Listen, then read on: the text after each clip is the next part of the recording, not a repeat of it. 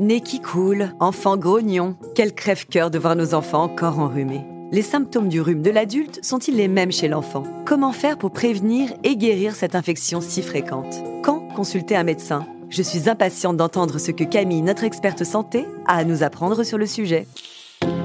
Bienvenue dans Ma Santé en Poche, le podcast d'UPSA qui répond à toutes vos questions santé du quotidien. Bonjour Camille, comment vas-tu? Bonjour Sandra, je vais bien, merci. Avant de rentrer dans le vif du sujet, une première question me taraude. Pourquoi nos enfants sont-ils si souvent malades pendant l'hiver? Ta question est légitime, Sandra. Les bébés et les enfants sont effectivement souvent malades car leur système immunitaire n'est pas encore mature. Les infections de la vie courante sont le plus souvent bénignes et même bénéfiques. Elles participent au développement du système immunitaire. La vie en communauté les favorise, notamment pendant la période hivernale. Bon, si c'est bénin, tout va bien alors. Mais pour bien démarrer, Camille, peux-tu nous réexpliquer ce qu'est la rhinopharyngite? Bien sûr, mais rapidement, car nous l'avons déjà abordé dans un épisode consacré que je ne peux que vous recommander d'écouter. Donc la rhinopharyngite ou le rhume est une maladie infectieuse développée au niveau des voies aériennes supérieures, principalement le nez, et causée par un virus. Le plus souvent, il s'agit d'un rhinovirus. D'accord, et quels en sont les symptômes? Eh bien, ce sont essentiellement des éternuements et un écoulement nasal. Chez l'enfant, il peut s'accompagner d'une légère fièvre. La rhinopharyngite de l'enfant est une maladie bénigne, qui guérit spontanément en moins de 10 jours. Les adultes ne consultent généralement pas leur médecin pour ce motif, mais les enfants sont des cas particuliers car ils n'expriment pas où ils ont mal, ce qui les expose à des complications comme une otite, une bronchite ou une conjonctivite. Je vois. Peux-tu nous expliquer comment l'otite et la bronchite surviennent? Bien sûr. L'otite de l'enfant la plus courante est appelée otite moyenne aiguë. Elle provient de l'accumulation de mucus infecté dans les fosses nasales qui permet au virus de remonter par un petit canal de l'oreille appelé trompe d'Eustache jusqu'au tympan. Et c'est l'infection. Concernant la bronchite, c'est la même chose. Le virus atteint les bronches, aidé par l'accumulation de mucus descendant dans la gorge. Il est important de préciser que ces deux infections nécessitent que l'enfant soit examiné par un médecin. Justement, Camille, quels sont les signes évocateurs d'une complication du rhume qui doivent nous amener à consulter un médecin? C'est la question que j'attendais. Merci Sandra.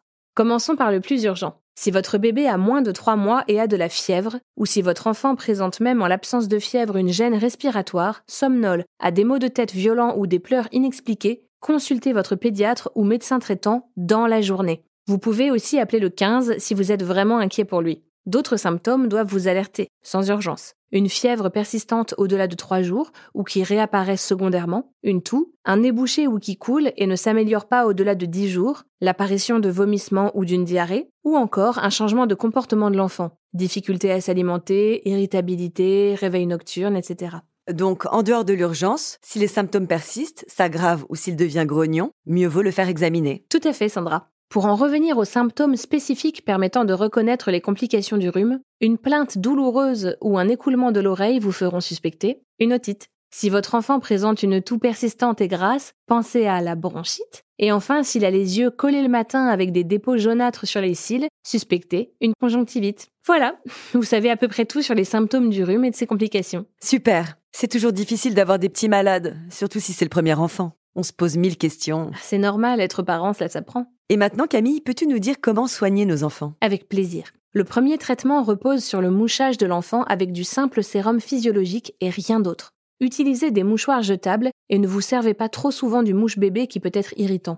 Pensez à le distraire avec un petit jouet et réconfortez-le à la fin du soin. Au passage, lavez-lui les mains. Un enfant qui a le nez qui coule est susceptible d'avoir des virus transmissibles sur les mains. C'est vrai qu'il n'est jamais évident de moucher un enfant, mais je crois que le message est passé. Qu'en est-il de la fièvre? Sur les conseils de votre pharmacien, la fièvre peut se soulager avec du paracétamol. Et c'est d'ailleurs le seul médicament qu'on ne peut donner à un enfant de moins de 3 mois s'il a plus de 3 mois, du paracétamol ou de l'ibuprofène en cas d'allergie ou de contre-indication au paracétamol. Et bien sûr, la dose doit être adaptée au poids de l'enfant et la durée de traitement doit être la plus courte possible. Et si malgré cela la fièvre de votre enfant persiste, il faut prendre rendez-vous avec un médecin qui saura vous indiquer le bon traitement. C'est noté. D'autres précieux conseils? Ah oui, Pensez à lui donner à boire régulièrement et à humidifier les pièces pour éviter qu'il ne se déshydrate avec la fièvre et que ses voies aériennes ne soient trop sèches, car cela accentue la douleur. La température de la chambre doit rester autour de 20 degrés et doit être aérée chaque jour. Ne le couvrez pas plus que d'habitude. Restez au calme. Comme l'adulte, un enfant malade a besoin de repos.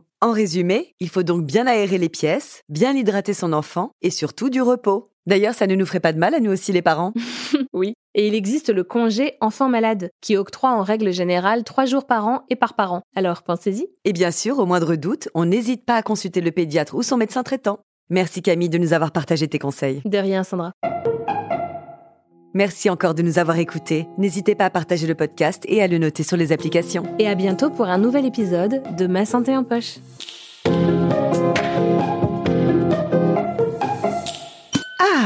ça.